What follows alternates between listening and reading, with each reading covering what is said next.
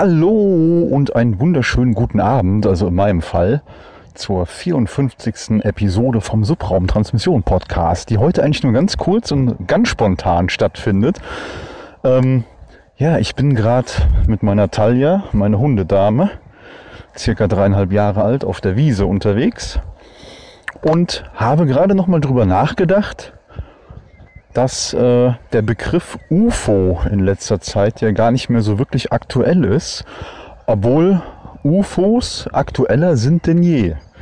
Ähm, ich würde mal darauf wetten, der ein oder andere von euch hat das bestimmt schon mitbekommen. Und zwar ähm, das Pentagon muss ja dem, wenn ich das richtig verstanden habe, dem Senat am 1. Juni 2021, das wäre morgen, ja, wie soll ich sagen, Berichte äh, oder, oder Darstellungen offenlegen bezüglich verschiedener UFO-Sichtungen, die ja in der letzten Zeit stattgefunden haben. Also, was heißt in der letzten Zeit, in den letzten Jahren. Und ja, wie gesagt, UFO heißt es halt offiziell nicht mehr. Es nennt sich jetzt Unidentified Aerial Phenomena. Äh, UAP. Ne? Um so ein bisschen den negativen UFO-Begriff, der, ich sag mal, ja, die meisten direkt irgendwie an Roswell und Aliens und so erinnert, ähm, loszuwerden, behaupte ich mal, wurde dann der Begriff UAP, also Unidentified Aerial Phenomena, geschaffen. Ja, und hier erwarten wir jetzt irgendwie im Juni dann einen Bericht drüber, was Piloten der Navy aufgenommen haben. Und zwar werde ich euch unten in den Show Notes ähm, Aufnahmen mal verlinken von Jetpiloten, Berichte dazu, unter anderem von dem Format, ich glaube äh, 60 Minutes heißt das, werde ich euch mal was verlinken. Ich habe jetzt, wie gesagt, gerade ähm, nichts, wo ich nachgucken kann. Das basiert jetzt gerade alles hier so auf meinen Erinnerungen, weil ich, wie gesagt, gerade auf der Hundewiese unterwegs bin. Und ähm, ja, äh, ich finde das super spannend.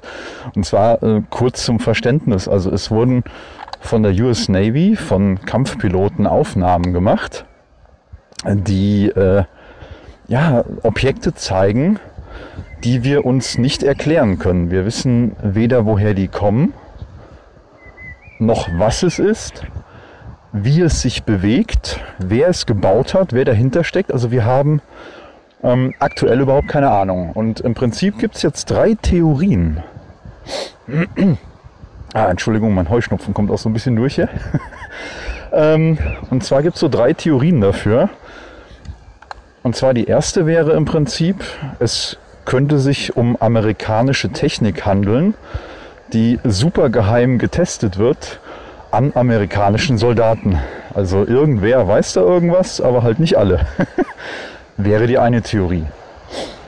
Die andere Theorie wäre, es könnte sich auch um, naja, in Anführungsstrichen feindliche Aktivitäten handeln oder feindliche Fluggeräte aus anderen Ländern.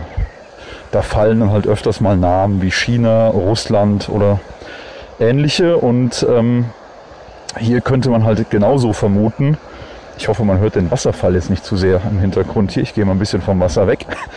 Ne, also man könnte halt vermuten, dass eventuell andere Länder den Amerikanern da technologisch mittlerweile um, naja, ich sag mal, Jahre voraus sind, da die, äh, wie ihr in den Videos auch sehen könnt, äh, Objekte existieren, die deutlich wendiger und schneller sind und viel schneller beschleunigen können als zum Beispiel so ein US-Kampfjet. Äh, US und ich sag mal, ähm, ja, das äh, ist schon ein Grund, sich da irgendwie Sorgen zu machen, formal die Sichtungen immer häufiger sind. Und vor allen Dingen auch bei der Marine, dass da ja oberhalb von den, äh, ich sag mal, amerikanischen Kampfschiffen, mh, hm, die die ja, unidentifizierten Flugobjekte äh, gesichtet wurden mit Infrarotkameras und normalen Kameras Und prinzipiell ganz egal, wer da was dahinter steckt, äh, es gibt einem, glaube ich, immer irgendwie ein komisches Gefühl, wenn man von irgendwem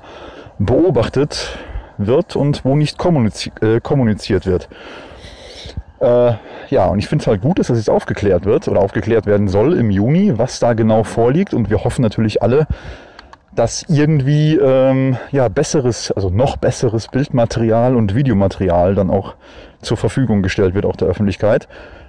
Weil der dritte Punkt, ähm, der jetzt auch noch im Raum steht, es könnte sich theoretisch auch um Außerirdische handeln ja, ich so als, ich sag mal so als Kind, was mit Star Trek groß geworden ist, ich habe dann so Dinge im Kopf wie die oberste Direktive. Die oberste Direktive, die wird dem einen oder anderen von euch bestimmt was sagen. Ähm, jeder, der Star Trek gesehen hat, weiß, dass bei Star Trek unter anderem auch schon mal, ja, ich sag mal, primitivere Völker beobachtet werden mit geheimen Basen auf dem Planeten oder halt mal mit Landung und man mischt sich so unter das Volk und schaut mal, wie die ja so leben und was sie so machen und wie weit die halt entwickelt sind.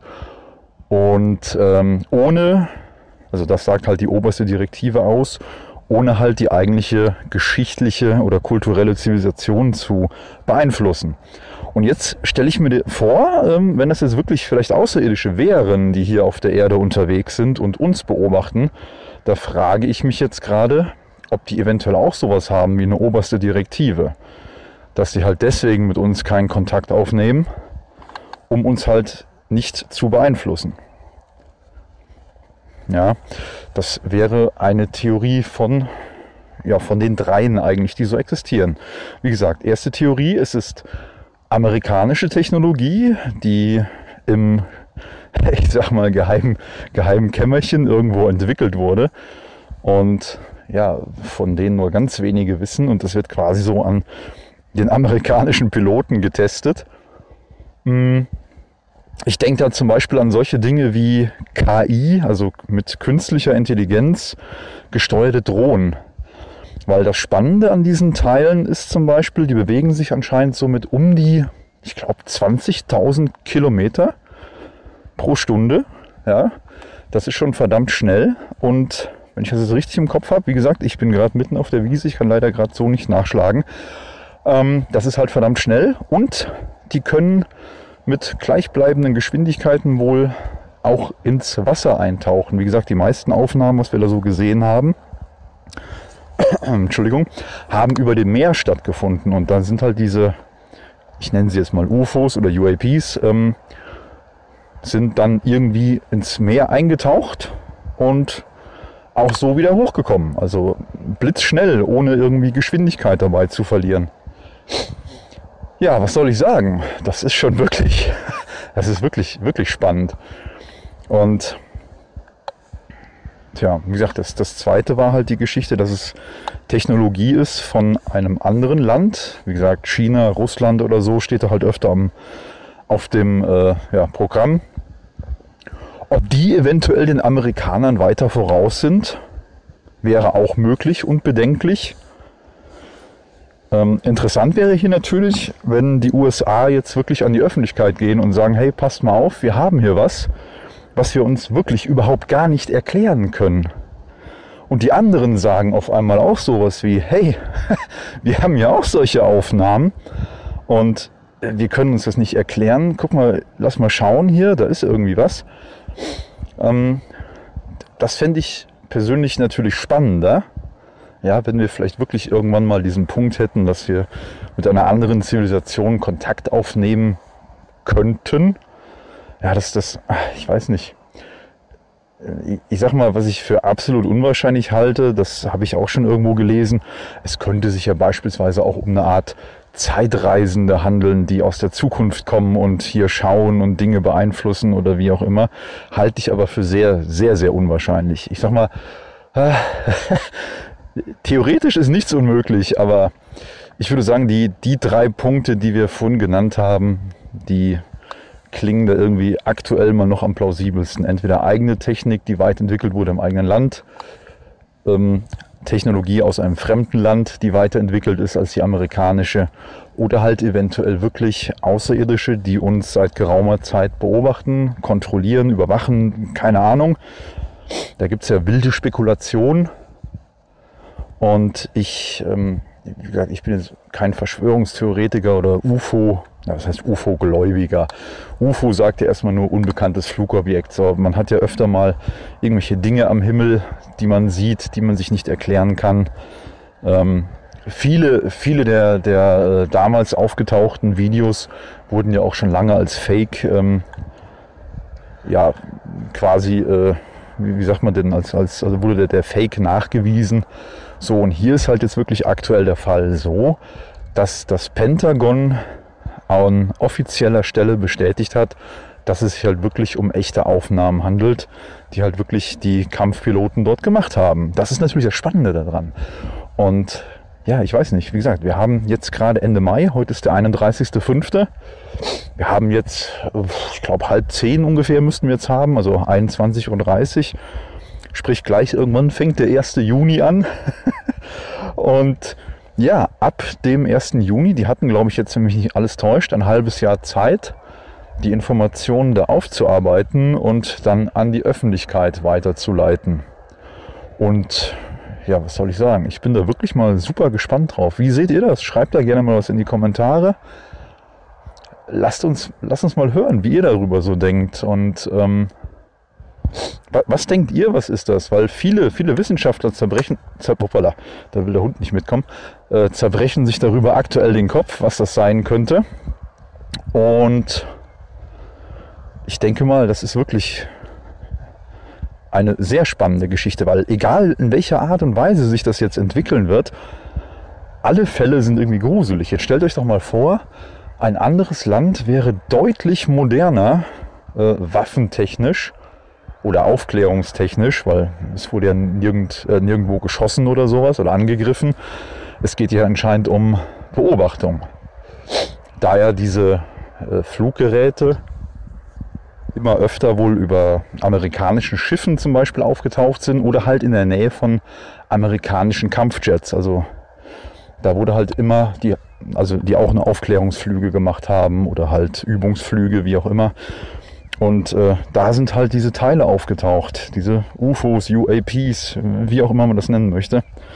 Und ja, scheint sich also um keine, keine feindlichen Aktionen zu handeln, aber dennoch ist es super gruselig, die Vorstellung, dass irgendwer oder irgendwas den Amerikanern, die weltweit das höchste ja, Militärbudget haben, im Vergleich zu allen anderen. Ich glaube, im Vergleich zu hm, China und im Vergleich zu Russland so ungefähr das Dreifache ich, ich meine grobe Zahl im Kopf zu haben, so um die 780 Milliarden US-Dollar. Ja, das ist äh, eine verdammt, verdammt große, große Menge an Geld, die da regelmäßig zur Verfügung steht, um Technologien für Militär etc. zu entwickeln. Und wenn die selbst jetzt an die Öffentlichkeit gehen und sagen, ey, passt mal auf, da ist irgendjemand, der hat was viel krasseres wie wir und die sind uns da um Jahre voraus. Ja, egal, ob das jetzt der Russe ist oder der Chinese.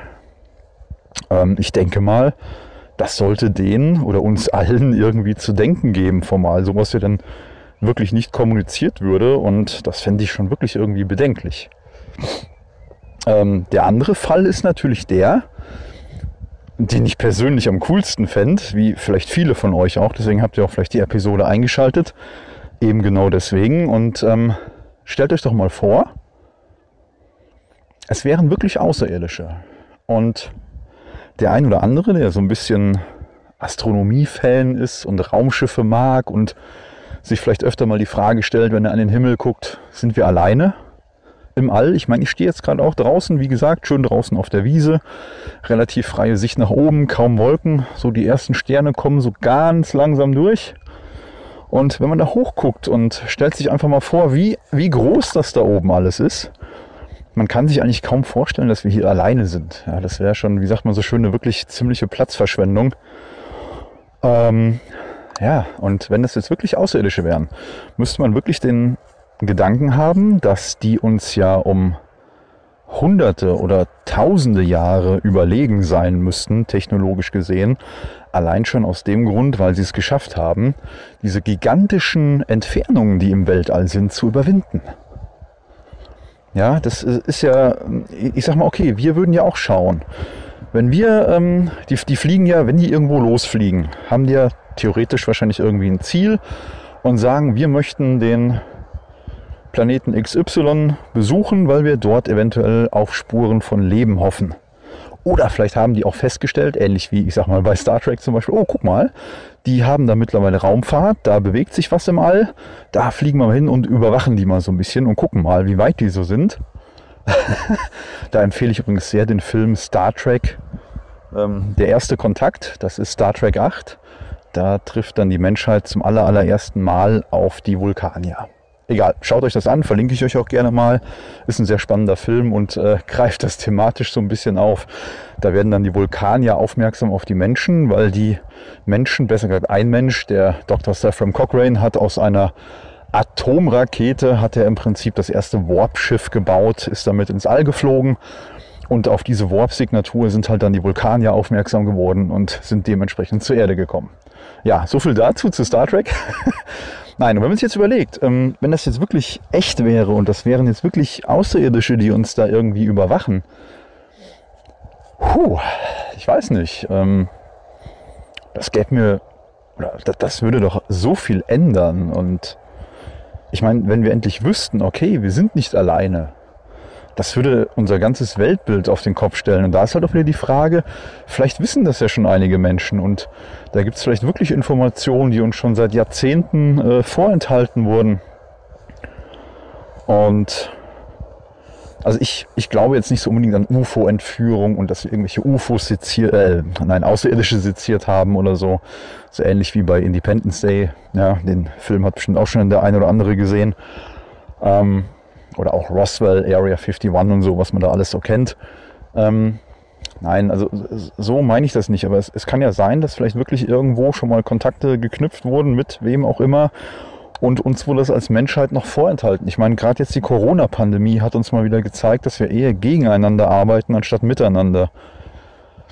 Und es ist halt so eine, so eine traurige Feststellung irgendwo. Und wenn man sich jetzt überlegt, ähm, ja, stellt euch mal vor, da kommt auf einmal eine andere Zivilisation, die uns beobachtet und sagt, hey, guck mal, die Menschheit, die ist langsam so weit. Und da sagen wir vielleicht demnächst mal Hallo, wir beobachten das so ein bisschen. Und ich weiß nicht, vielleicht greifen die uns auch ein bisschen unter die Arme oder so. Wer, wer weiß auch, wo unsere Technologie herkommt. Nein, wir haben auch eine eigene technologische ja, Evolution durchgemacht und so. Das kann man ja auch alles irgendwo nachvollziehen. Ähm, die Frage ist halt wirklich, wenn es wirklich Aliens oder Außerirdische wären, die uns beobachten, was wollen die? Ja, möchten die Kontakte knüpfen? Sagen die, okay, die Menschheit ist bald soweit, um im galaktischen Freundeskreis mitzumachen oder so, dass wir ab und zu mal einen Kaffee trinken? ja, man weiß es nicht.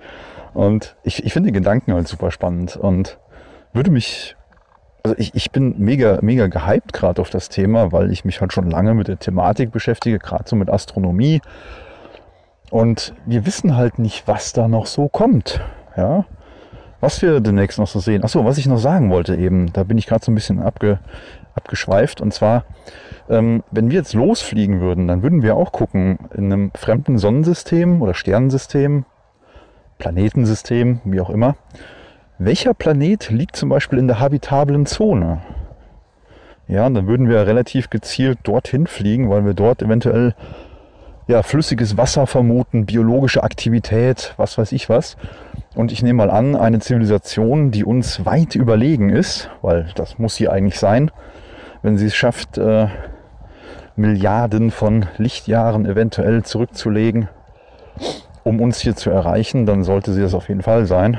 Und ja, äh, die fliegen halt schon gezielt dann irgendwo hin. Und es kann ja auch sein, vielleicht sind das ja auch so eine Art Sonden. Ich meine, wir dürfen nicht vergessen, wir als Menschheit haben aktuell jetzt in diesem Jahr den ersten ähm, Mars Rover auf dem Ma also den Mars Rover auf dem Mars gelandet. Perseverance, also ist nicht der erste Rover, aber der erste Rover, der eine, ja, ich sag mal, eine kleine Drohne, einen Helikopter dabei hat. Also auf anderen Planeten ein Fluggerät abzusetzen, das können wir sogar schon als Menschheit. Und warum sollten das andere nicht auch bei uns tun? Wäre doch ein witziger Gedanke, oder? Wie seht ihr das? Würde mich wirklich mal interessieren, was ihr so davon haltet, von dem Gedanken. Naja, wie gesagt, also am wahrscheinlichsten ist es wohl, dass es irgendwelche Technologie ist von unserem Planeten. Rein entfernungstechnisch und weil unser begrenzter Geist vielleicht auch nicht wirklich mehr zulässt. Aber tief im Inneren hoffen wir doch irgendwie alle, dass das vielleicht endlich mal der erste Kontakt wäre. Vielleicht schaffen wir es ja irgendwann, ähm, egal ob mit diesen amerikanischen Kriegsschiffen oder mit den Navy-Piloten, die dort so unterwegs sind, ja, Kontakt zu diesen ähm, Geräten aufzunehmen.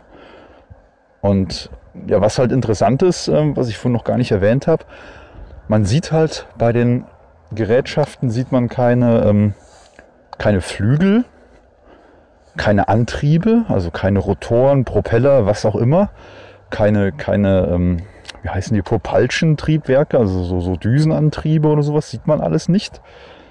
Das würde man ja theoretisch, wenn auch in den Infrarotaufnahmen und so sehen. Und ja, wir haben halt bis heute nicht geklärt oder klären können, ähm, wie, wie die sich eigentlich bewegen bei uns in der Atmosphäre und auch unter Wasser. Ja, also das, das ist komplett ungeklärt und das macht die Sache halt fast schon wahrscheinlicher, dass es entweder was Außerirdisches ist oder halt wirklich was super krass fortgeschrittenes. Und ich würde sagen, ich entlasse euch jetzt damit aus dieser Episode. Gehe langsam mal Richtung Heimat. Ich glaube, Talia hat auch Hunger, oder Talia? Fresschen. Ja? Okay. ja, guckt, könnt ihr natürlich jetzt leider nicht sehen, aber ich glaube, die hat auch Hunger.